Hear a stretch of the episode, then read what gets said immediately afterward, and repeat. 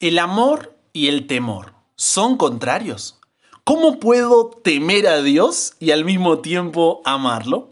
Buenas imparable, estás aquí porque buscas crecer en tu relación con Jesús. Y hasta el cielo no paramos, así que comencemos de la mejor manera entregándonos a Dios en este día. Padre, gracias por un nuevo día. Que hoy podamos aprender, Señor, que el temor a ti en realidad nos lleva a amarte cada día más. Guíanos en el tema, por favor. En el nombre de Jesús oramos. Amén.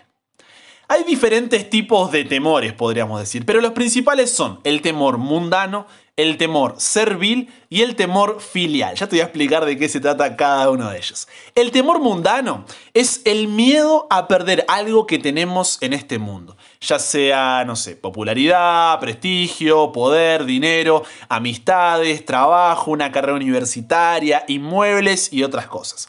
El temor servil, por otro lado, es el miedo que nos lleva a hacer o no hacer una acción por el castigo que podríamos recibir. Entonces, eh, no robo para no ir a la cárcel.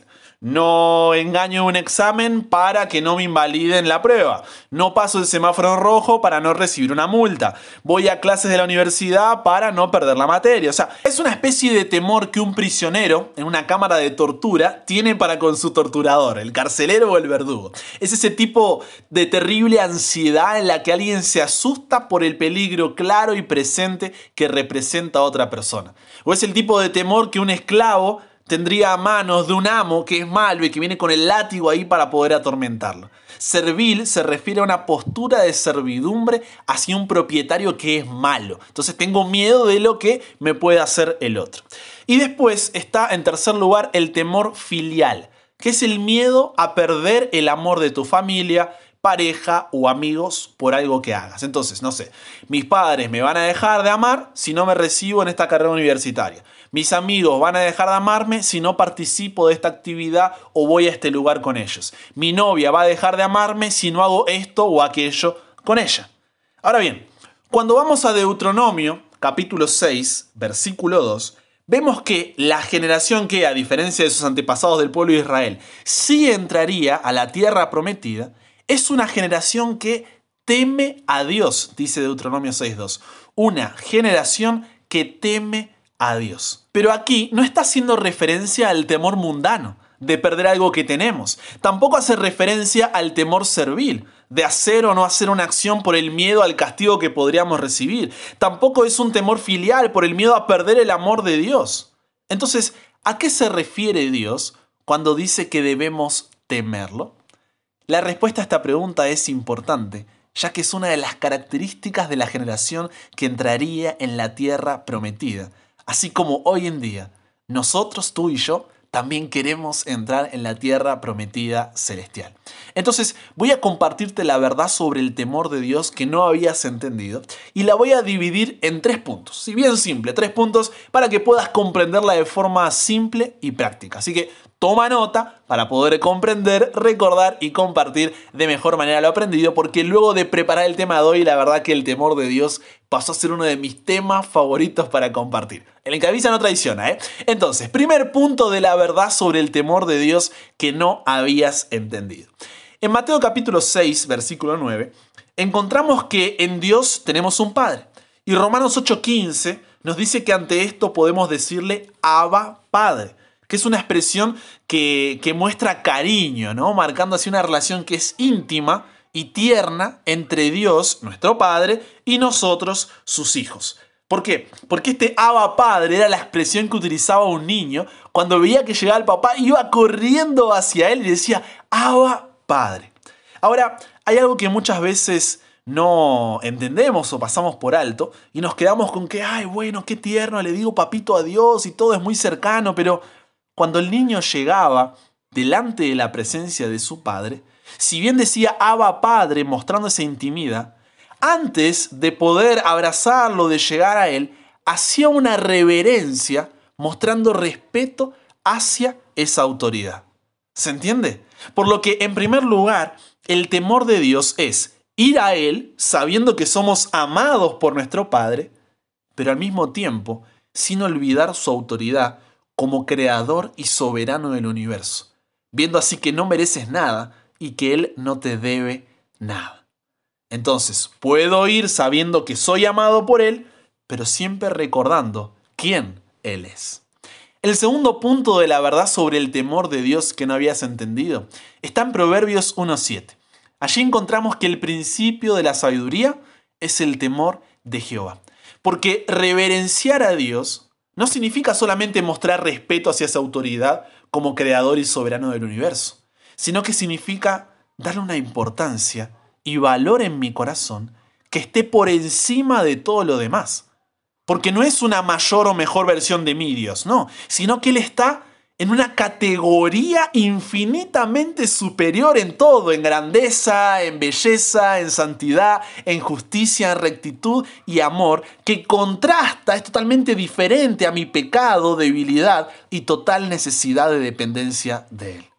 Entonces, esto hace que tengamos rechazo hacia el pecado y podamos vencer las tentaciones. Y no solo nos aleja del mal, sino que nos acerca a Dios a tal punto que nos puede faltar todo, pero nunca nos puede faltar Dios, porque ¿cómo no voy a poder entregarme a un Dios así?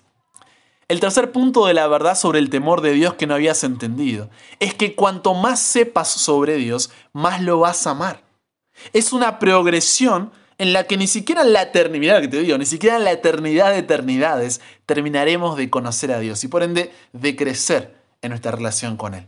Es, es un descubrimiento continuo, es un descubrimiento constante, dinámico de quién es Dios, a tal punto que tiemblas de pensar que podrías alejarte de Él y perderte el vivir en su presencia. Por lo que el temor de Dios no es eh, un requisito adicional de una generación que quiere entrar a la tierra prometida. No, el temor de Dios es la forma en la que se entra a la tierra prometida.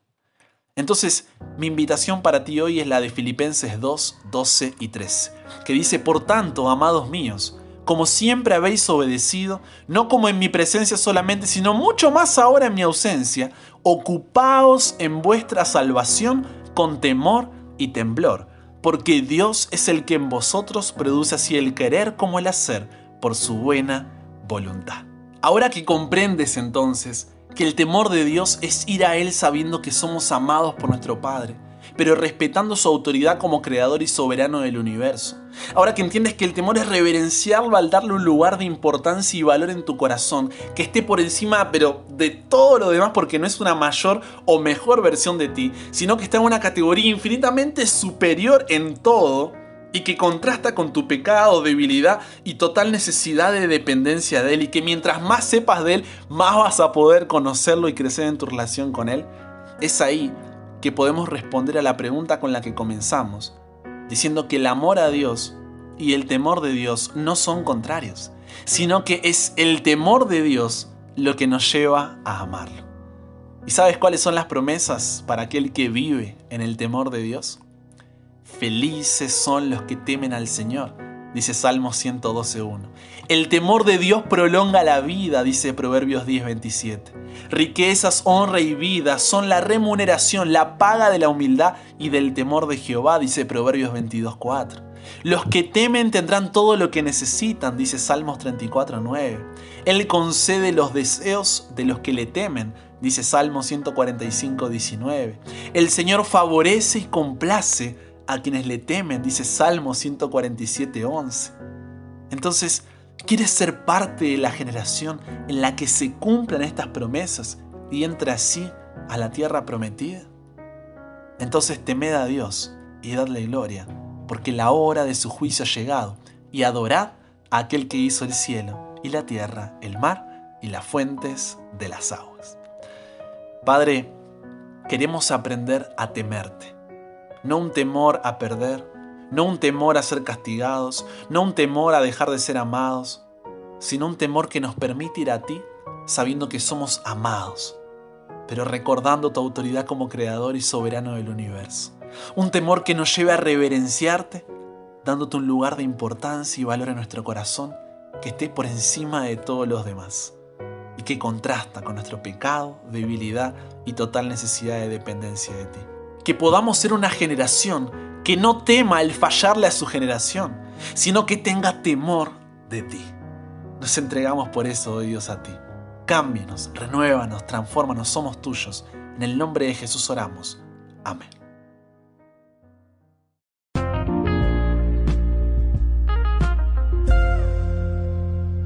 Qué tema que tuvimos hoy. Pocas veces se habla de esto, pero qué importante que es, así que estoy muy contento de haber compartido estos minutos contigo. Mi nombre es Brian Chala y recuerda si tienes alguna pregunta, consulta sobre el tema, puedes escribirme allí en Instagram, sígueme como arroba chalabrian. Además está lleno de contenido allí para que sigamos creciendo en nuestra relación con Dios. Espero tu mensaje por allí y te espero cada día de lunes a viernes con un nuevo episodio aquí en WhatsApp para que nunca pares de aprender y nunca pares de crecer. ¿Por qué? Porque hasta el cielo no paramos.